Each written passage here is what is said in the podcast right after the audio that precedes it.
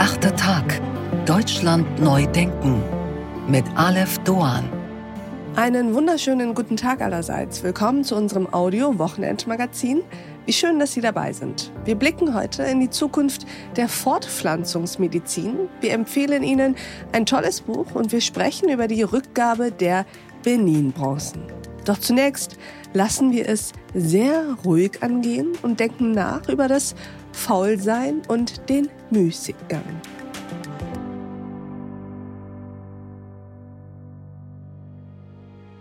International wurden sie ja schon als alles bezeichnet. In Griechenland als eine Vertreterin Nazi-Deutschlands von der New York Times, als die einzige verbliebene Anführerin der liberalen westlichen Welt. Deshalb unsere Frage, was möchten Sie, dass nicht später im Geschichtsbuch über Sie steht? Dass ich faul war. Ich glaube, auf die Idee kommt Ich glaube, auch auf die keiner. Idee kommt niemand nach all diesen Gipfeln. Nein, nein, als faul dargestellt zu werden, das möchte man wirklich nicht. Als Bundeskanzlerin nicht, aber auch als Otto Normalverbraucher nicht. Schon im frühen Christentum zählte die Acedia, die Trägheit, zu den sieben Todsünden. Wer nicht arbeitet, der soll auch nicht essen, sagte Apostel Paulus. Und auch Deutschlands Politikerinnen und Politiker haben, naja, nicht gerade ein Herz für die Faulenzenden, die Müßiggänger und Seelenbaumler. Der damalige CDU-Bundeskanzler Helmut Kohl sagte, wir können die Zukunft nicht dadurch sichern, dass wir unser Land als einen kollektiven Freizeitpark organisieren. Wolfgang Schäuble forderte mehr Eigenverantwortung des Einzelnen, weniger soziale Hängematte. Und mein Favorit ist, wenn Sie sich waschen und rasieren, finden Sie auch einen Job. Das sagte der damalige SPD-Bundesvorsitzende Kurt Beck zu einem Arbeitslosen während eines Wahlkampftermins. Dabei hat eigentlich ein anderer Mann alles gesagt, was es zu diesem Thema zu sagen gibt. Es ist natürlich Friedrich Nietzsche. Der schreibt, aus Mangel an Ruhe läuft unsere Zivilisation in eine Barbarei aus. Zu keiner Zeit haben die Tätigen, das heißt die Ruhelosen, mehr gegolten. Es gehört deshalb zu den notwendigen Korrekturen, welche man am Charakter der Menschheit vornehmen muss, das beschauliche Element in großem Maße zu verstärken. Doch wie steht es um das beschauliche Element heute? Mehr als 140 Jahre nachdem Nietzsche diese Worte geschrieben hat. Nun, auch wenn das dem Friedrich nicht gefallen wird, wir sind näher an der katholischen Kirche und der Faulheit als Todsünde als an einem entspannten Umgang mit Müßiggang. Überlegen Sie mal, wann Sie zuletzt während eines Smalltalks die Aussage gehört haben, ach, ich habe heute eigentlich kaum was gemacht, ich war ein wenig faul, habe so in den Tag reingelebt, bisschen die Seele schaukeln lassen. Stattdessen ist die Standardantwort auf jede Frage nach der allgemeinen Befindlichkeit, wie beschäftigt man ist, wie stressig alles ist oder dass eben gerade sehr viel los ist. Frei nach Descartes, ich bin beschäftigt, also bin ich. Doch dabei geht uns einiges verloren. Im Müßiggang finden wir den Kontakt zu uns, wir laden unsere Batterien auf, wir halten inne, lassen uns von uns selbst treiben, statt von der Außenwelt. Und besonders effizient ist das Durcharbeiten auch nicht.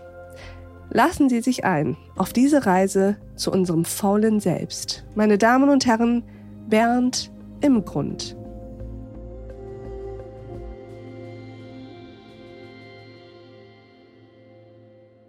Mein Name ist Bernd Imgrund. Ich habe irgendwann mal Germanistik, Philosophie und Politik studiert.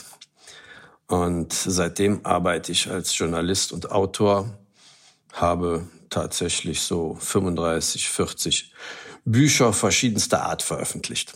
Und wir wollen heute über ein ganz bestimmtes sprechen oder über einen ganz bestimmten Text von Ihnen, nämlich über Faulheit. Lassen Sie uns da mal versuchen, das ein bisschen aufzubereiten. Ich finde das sehr, sehr interessant.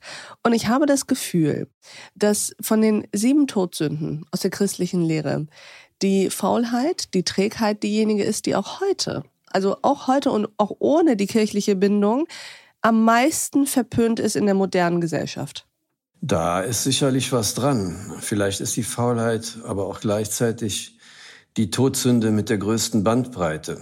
Wenn man auf Ihre Frage direkt antworten will, ja, es gab irgendwann mal einen Paradigmenwechsel mit dem Protestantismus und dem Kapitalismus, auch dem mhm. Kommunismus im Übrigen, der dazu geführt hat, dass äh, die Faulheit und alles drumherum verpönt wurde zugunsten eines einer Religion der Arbeit.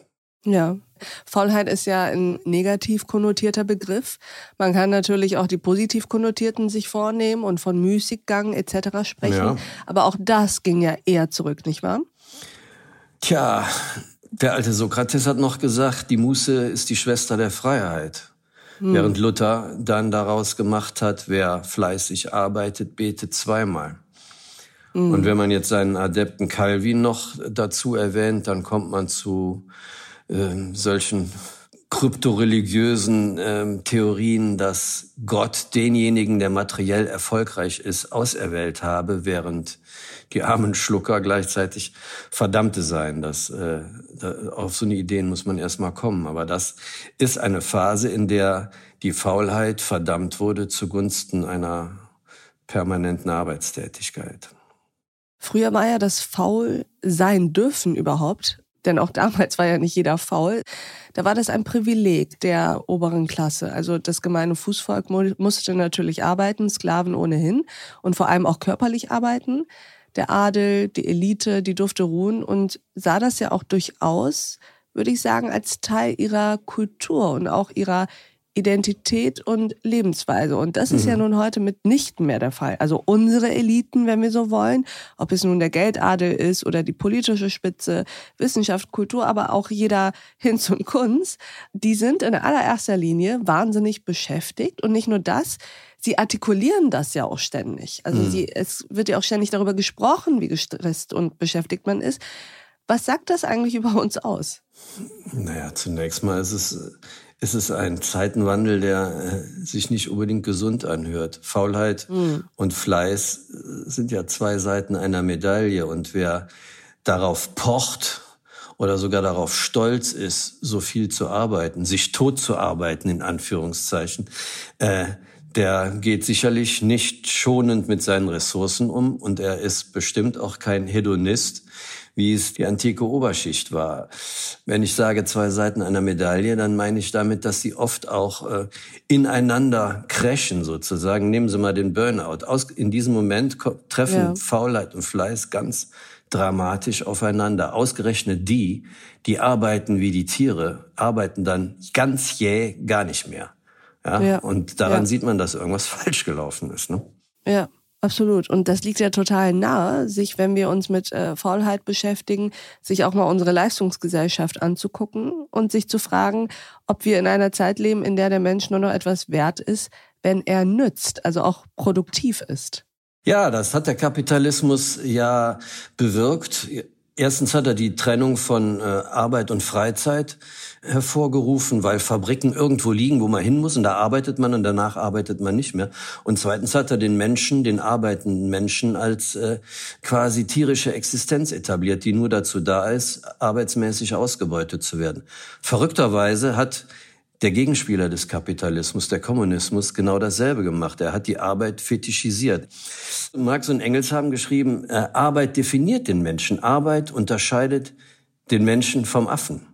Und mhm. damit waren sich äh, Kapitalismus und äh, Kommunismus und auch Puritanismus, der ja den Kapitalismus sehr befördert hat, quasi einig. Mhm. Die haben also alle zwar mit unterschiedlichen Perspektiven ja. und unterschiedlichen Outcomes, aber alle haben die Arbeit so ein bisschen überhöht. Ja, Benjamin Franklin, äh, Politiker und Puritaner, von dem stammt der Ausdruck Zeit ist Geld.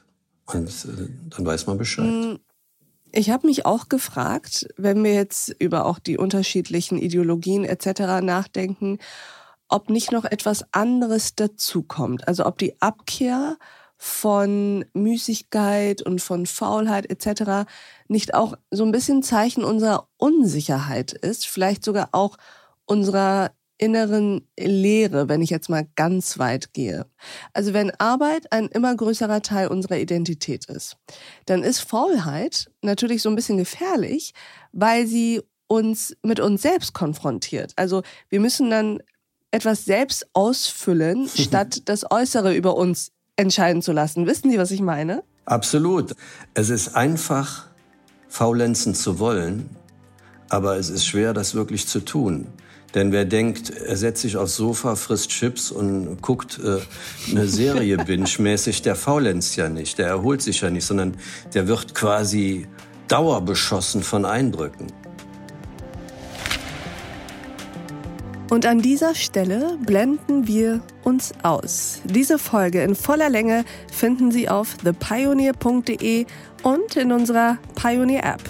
Wenn Sie noch kein Pionier sind, tja, dann sollten Sie sich jetzt dazu verführen lassen. Ab sofort gibt es die Mitgliedschaft bei uns für einen Euro im ersten Monat. Probieren Sie es aus, hören Sie sich all unsere Podcasts an, lesen Sie all unsere Artikel und Newsletter, kommen Sie zu unseren Live-Events an Bord. Ich verspreche Ihnen, es lohnt sich. Bis dahin, auf sehr, sehr bald. Ihre Alef Doan.